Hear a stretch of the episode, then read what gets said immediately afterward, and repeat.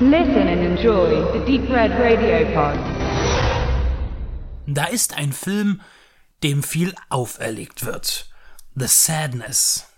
Inszeniert und geschrieben vom Kanadier Rob Jabez für den Inselstaat Taiwan. Zuletzt kamen Zombie-thematische Filme im asiatischen Raum eher aus Südkorea. Und nun ist in der Pandemie durch Corona ein Film entstanden, der genau dieses Szenario sich zugrunde legt. Ein Virus, der die Menschen hart beeinflusst, die Menschen verändert, Gesellschaftsstrukturen verändert. Man könnte sehr viel politisches äh, Spiegelkapital hier hineinlegen und sagen, eigentlich ist das Ausbrechen einer Pandemie, in der die Menschen zu blutrünstigen Monstern werden, gleichzusetzen mit einer Gesellschaft, in der die Menschen durch eine Pandemie nicht etwa wirklich, also unbedingt zu menschlichen Monstern werden, sondern zu welchen, die in der Gesellschaft zu Monstern werden, und zwar auf argumentativer Weise. Herrscht hier bei The Sadness eine Spaltung zwischen ja noch nicht infizierten und gesunden Menschen und denen, die infiziert sind. Ähnlich wie eine Spaltung zwischen Menschen, die für beispielsweise Pandemiebestimmungen zum Schutz der Bevölkerung sind und welche, die dagegen sind. Was wird The Sadness auferlegt? Dass er einer der brutalsten Filme seit einiger Zeit sei. Einer, der nicht geizt mit Kunstblut, der physische Effekte bietet, platzende Körper, spritzende Blutfontänen, alles, was das äh, Horrorherz begehrt im Splatterbereich und was oft in den letzten Jahren gerne durch CGI-Effekte ersetzt wurde. Somit soll er etwas Besonderes sein. Und die Fans in die Kinos locken oder später auch in die Geschäfte oder auf die Streaming-Portale, um diesen Film zu sehen. Verwenden wir also das Wort Oldschool, was die Effekte angeht. Das ist das, womit der Film nicht unbedingt sich selbst bewirbt, aber äh, womit Menschen ihn werben, die ihn gesehen haben und verbreiten wollen. Und sicherlich wird es auch die, die Distributoren werden es genauso tun. Der Film läuft in Deutschland im Kino in einer ungekürzten Fassung. Ob er auch in einer solchen ungekürzten Fassung letztlich auf den äh, haptischen Markt kommen wird als Blu-ray, DVD oder UHD, das steht mal noch offen. So oder so, Cape Light äh, hat den Film ins Kino gebracht, wird ihn auch äh, für den Heimkinomarkt herausbringen und äh, von anderen Filmen ist ja auch bekannt, dass Cape Light äh, auch ungekürzte Fassungen anbietet, die dann nicht offiziell im Geschäft zu haben sind, aber zu haben sind. Eine gekürzte Fassung dieses Films würde ohnehin kaum Sinn machen, denn tatsächlich ist es so, dass man den Film eigentlich nur wegen der Effekte sehen kann, denn der Rest ist etwas dürftig. Worum geht es im Speziellen? Ja, wir haben eine Situation wie in vielen Zombie-Filmen, man wacht an einem Morgen nichts ahnend auf und auf einmal sind da Menschen, die sich anders verhalten, die äh, wie von der Tarantel gestochen, tollwütig auf andere Menschen losgehen, sie brutal ermorden. Und das gleiche erleben wir hier, in einer Kleinstadt auf der Insel Taiwan. Als Protagonisten, die uns durch diesen Film führen, könnte man jetzt eigentlich drei nennen. Äh, zwei eher gute. Das heißt, wir haben ein Liebespärchen, die sind zusammen, verabschieden sich am Morgen, sie geht arbeiten, er ja verbringt den Tag damit irgendwas anderes zu tun und sie sind somit getrennt voneinander an dem Tag und geraten beide äh, unabhängig voneinander in diese äh, Gewalthysterie, die herrscht in der Stadt, die nun ausbrechen wird. Und natürlich versuchen die beiden, die sich so lieben, wieder zueinander zu finden. Den dritten, äh, naja, nicht Protagonisten, aber den, den einen Antagonisten, den wir immer wieder erleben werden, das ist ein älterer Herr, der immer wieder sehr, sehr stringent unsere junge äh, Hauptdarstellerin verfolgt. Er ist infiziert und äh, hat gewisse Bedürfnisse, die er mit dieser Frau ausleben möchte. Äh, jetzt kommen wir zu einer der Besonderheiten, vielleicht auch hier, der Film äh, orientiert sich jetzt nicht am äh, klassischen, wenn man es so nennen kann, Zombie-Monster, er ist kein willenloses Viech, das durch die Gegend rennt und einfach nur nach Hirn giert und eigentlich nur allem, was einigermaßen warm am Körper ist und noch zuckt, irgendwie tot zu machen und zu fressen, sondern hier ist es so, dass die Menschen, die infiziert sind, einen Gewalttrieb, der vielleicht in ihnen schlummert oder erst geweckt wird, ausleben, aber das mit noch einer gewissen Intelligenz. Sie können sprechen, sie können äh, Fahrstühle bedienen, sie können Auto fahren, äh, sie können alles Mögliche tun wie normale Menschen, nur dass sie eben absolut ungezügelt ihren brutalen Gelüsten nachgehen.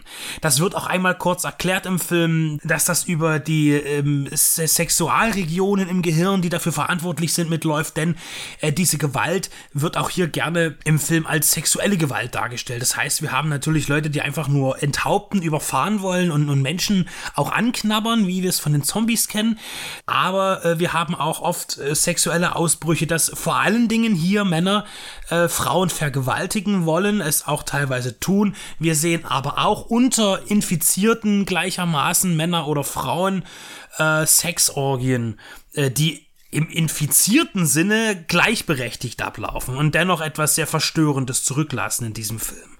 Vielleicht ist das eine der Sachen, mit der ich nicht so gut klarkomme, dass hier ein hohes, äh, doch ein etwas höheres Maß an ähm, sexueller Gewalt dargestellt wird.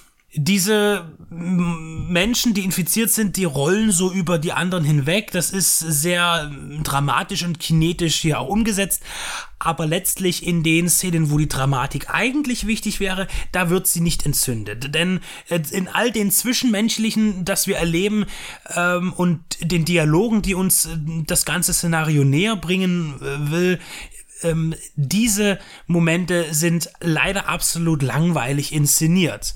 Vielleicht ist inszeniert das falsche Wort, vielleicht liegt es auch einfach nur an der deutschen Synchronfassung. Ich habe diesen Film äh, im Kino gesehen, in deutscher Synchronfassung, zusammen mit Stefan Jung und David Hilbert. Wir haben eigentlich dazu direkt nach dem Kino im Auto eine Review eingesprochen, aber durch einen technischen Fehler ist die jetzt nicht mehr äh, herbringbar. Deswegen mache ich das alleine. Auf jeden Fall haben wir den Film deutschsprachig gesehen und es fiel auch sofort auf, dass der Film durch die Synchro, die hier angefertigt wurde, überhaupt keine Stimmung auszulösen vermag.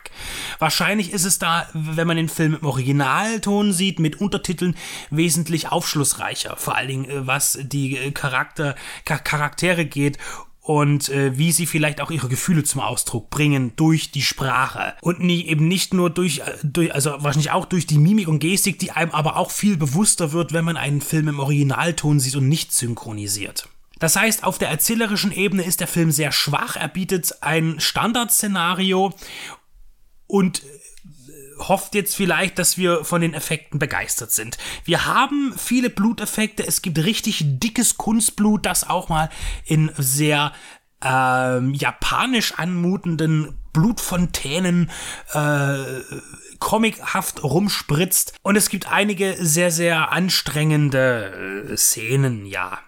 Es gibt aber auch so Glibber-Effekte, wie wir das schon von Eli Roth kannten, in Hostel zum Beispiel, oder auch Filmen aus den 80er Jahren, ähm, wo man halt, äh, ja, so mit Verbrennungen, Eiter, Glibber im Gesicht und die Haut vom Gesicht ziehen und ähnliche Sachen, äh, was man schon kennt, äh, auch aus Braindead beispielsweise. Äh, dann haben wir wieder sehr harte Szenen, die realistischer anmuten. Und jetzt muss man auch sagen, es gibt aber auch viele Dinge, die der Film sich eben nicht traut zu zeigen. Er ist also dann nicht so zeigefreudig, wie er vielleicht sein könnte oder wollte. Äh, vielleicht hätte man den einen oder anderen Effekt gerne gebracht, aber er war vielleicht nicht drinnen im Budget. Wobei ein praktischer Effekt, wie man einen Schädel spaltet mit einer Axt, sollte eigentlich ähm, kein Problem sein für einen Effektkünstler. Aber auch darauf verzichtet man hier beispielsweise etwas, das in dem Genre so, so abartig das jetzt klingt, macht etwas Simples ist äh, für Menschen, die jetzt mit, mit, Genre, mit dem Genre nichts anfangen können, ist das ohnehin alles wahnsinnig skurril und, und äh, bizarr. Aber die, die sich mit Splatter auskennen und ihn mögen, verstehen, was ich meine. Ähm, der Film ist eine sehr günstige Produktion, das sieht man immer wieder äh, in Szenen, gerade auch, ähm, wenn wir jetzt, es gibt da so eine, eine Nachrichtensequenz, wo eben der Präsident äh, oder der, der Ober, das Oberhaupt von Taiwan vor die Kamera tritt und äh, von dieser Pandemie, also von diesem Geschehen berichtet, was gerade da ist. Äh, ich sage immer wieder Pandemie, weil es die in dem Film auch gibt. Man weiß aber nicht, ob diese, dieser Wutausbruch mit dieser Pandemie übereinstimmt. Die Pandemie ist auch eine, wo man Schnupfen und Erkältungen hat und grippeähnliche Symptome. Die heißt, ich muss wieder, ich glaube, Kelvin oder, oder irgendwie, ich weiß nicht genau wie. Es heißt nicht Corona, es heißt anders, aber es ist letztlich dasselbe und es steht vielleicht damit in, in, in Kontakt, also irgendwie, dass das zusammengehört. Und er tritt vor die Kamera und diese Sequenz zeigt halt sehr schon an Ausleuchtung und an Kulisse, wie günstig der Film letztlich produziert ist. Möglicherweise hat man alles Geld irgendwie auch in die praktischen Effekte gesteckt. Es gibt auch einen Scanners-Moment zum Beispiel, wenn ein Kopf explodiert. Ähm, das ist vielleicht auch eine Referenz äh, vom Regisseur als Kanadier an ein Idol möglicherweise, Cronenberg. Dann kann man natürlich rätseln, wie ist das alles gemeint? Könnte der Film auch auf politischer Ebene äh, etwas bieten?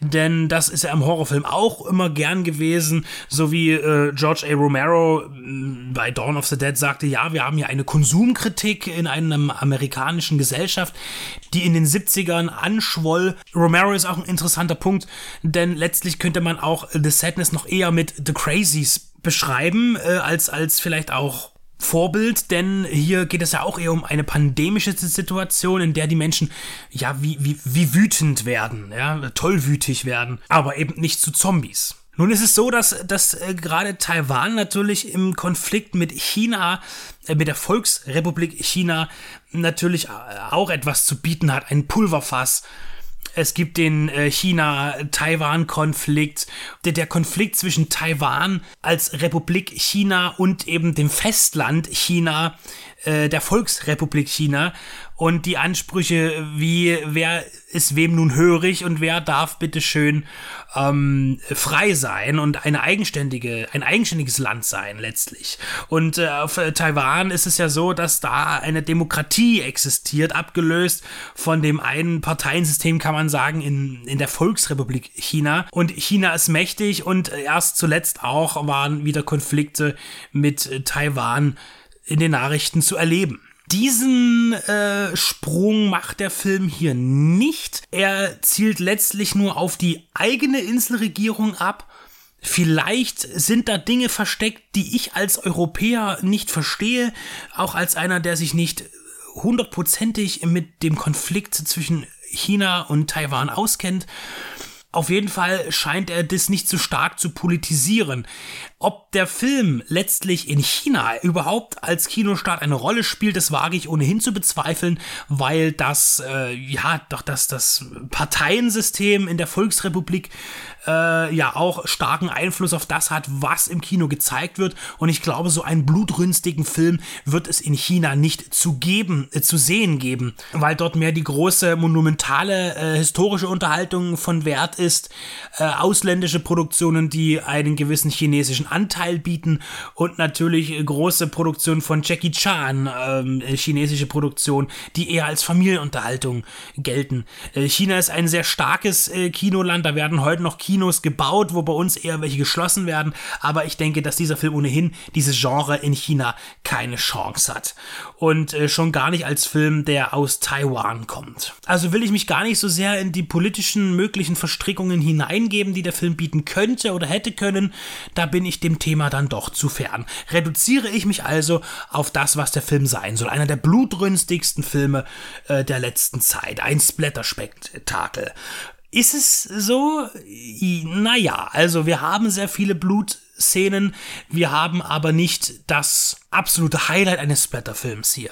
Die Effekte, die wir sehen, sind alle irgendwie bekannt. Der Film traut sich nichts Neues und das muss man auch nicht. Also er versucht schon sehr, Grenzen auszuloten, will ekliges zeigen, äh, will auch in Richtungen gehen, wo man dann vielleicht nicht mehr als Splatterfreund auch sagt, naja, also das ist mir jetzt doch eine Nummer zu hart gerade was in, im Bereich der sexuellen Gewaltdarstellung ist oder bei der Gewaltdarstellung gegenüber Kindern. Das ist immer ein sehr schwieriges Thema.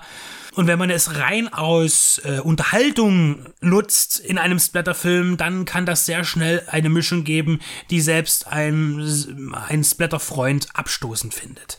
Also diese, der Film ist schon ein Grenzgänger, äh, macht aber bei kleineren, bei einfacheren Sachen dann doch wieder eher ähm, äh, dreht er die Kamera weg. Ja, also im Vergleich habe ich schon sehr viel härtere Splatterfilme gesehen. Die Effekte sind schön anzusehen, sie sind teilweise trashig, aber sie sind auf jeden Fall physisch und das ist dann auch schon vielleicht diese Besonderheit, die es den Film, die den Film jetzt sehenswert macht. Handwerklich ist der Film im besten Sinne des Wortes solide, gemessen an seinem Budget und wahrscheinlich auch den Bedingungen in einer Pandemie einen solchen Film zu drehen. Rob Jabaz ist hier ein Neuling, ist sein erster abendfüllender Film, den er inszeniert. Er hat hier sicherlich eine große Chance bekommen, wird jetzt auch einem großen Publikum zugeführt. Es ist für ein Erstlingswerk eine gute Arbeit. Man kann gespannt sein, wenn er dem Genre treu bleibt, dabei bleibt, was sich daraus entwickelt. Und er legt einen Film vor, der im besten Sinne dann klassisch ist aber zweifelsfrei nicht heraussticht, sondern auf einen großen Haufen von gleichartigen Filmen letztlich aufläuft. Die überspitzten Erwartungen, die hier geschürt werden sollen, hat der Film letztlich nicht verdient. Hätte man es nicht getan, ihn einfach so auf den Markt gegeben, ohne diese, ja, diese Glorifizierung, hätte der Film wahrscheinlich wesentlich bessere Kritiken bekommen, als jetzt diese ernüchternden. Denn wer sich nicht mit solchen großen Fehlern schmückt, muss diese letztlich dann auch nicht beweisen. Aber hier muss er es jetzt. Ein interessantes Filmprojekt für Genreliebhaber auf jeden Fall einen Blick riskieren bitte. Natürlich hier auch nur in einer ungekürzten Fassung, im Verlauf jetzt im Kino oder später einmal im Heimkino. Und dann wird sich zeigen, ob der Film seinen Platz in den oberen Rankings findet, dieses sehr speziellen blutigen Genres.